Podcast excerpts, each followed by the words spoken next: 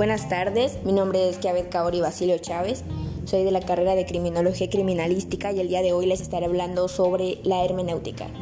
Ok, la hermenéutica se refiere al arte de interpretar textos, bien sean de carácter sagrado, filosófico o literario.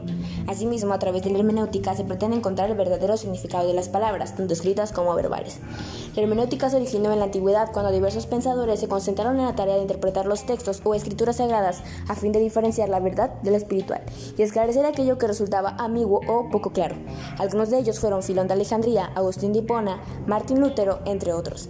Sin embargo, fue la Edad Moderna que los estudios en torno a la hermenéutica tomaron mayor forma tras las contribuciones del filósofo Friedrich, por lo que es considerado como el padre de la hermenéutica. Entre sus principios propuestos por este filósofo destaca la idea de comprender e interpretar el discurso tal cual lo expone el autor y luego proponer una interpretación aún mejor que esta.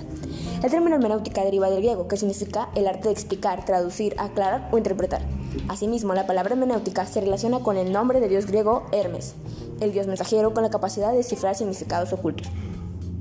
Tenemos la hermenéutica bíblica, la hermenéutica bíblica tiene como propósito el estudio de los principios, reglas y métodos para realizar una adecuada interpretación de los textos bíblicos a fin de comprender su, significado.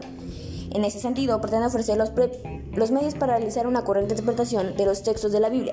Algunos de los métodos que se utilizan requieren la realización de análisis textuales, literarios e históricos.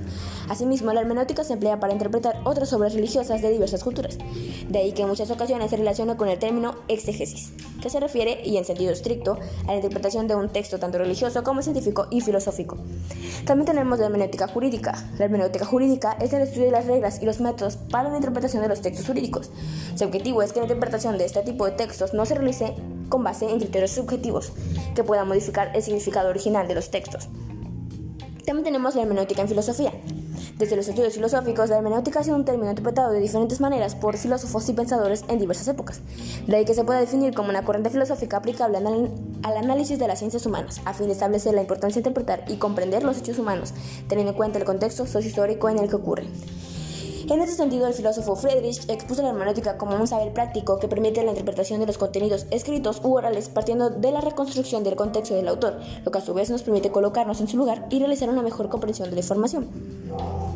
El método hermenéutico corresponde a una técnica de interpretación de textos escritos u obras artísticas de distintos ámbitos. Su propósito principal es servir de ayuda en el área comprensiva de un texto. Como bien lo dijimos anteriormente, la hermenéutica proviene del griego, que a su vez está compuesto por tres palabras: descifrar, arte y relacionado con. Desde la óptica etimológica, la palabra hermenéutica proviene del nombre del dios Hermes y hace referencia a su función como mensajero del dios Zeus, padre de los dioses y de los hombres ante los mortales. También de Zeus ante Hades, dios del inframundo, y de este último ante los mortales, para lo cual debe interpretar o traducir y mediar.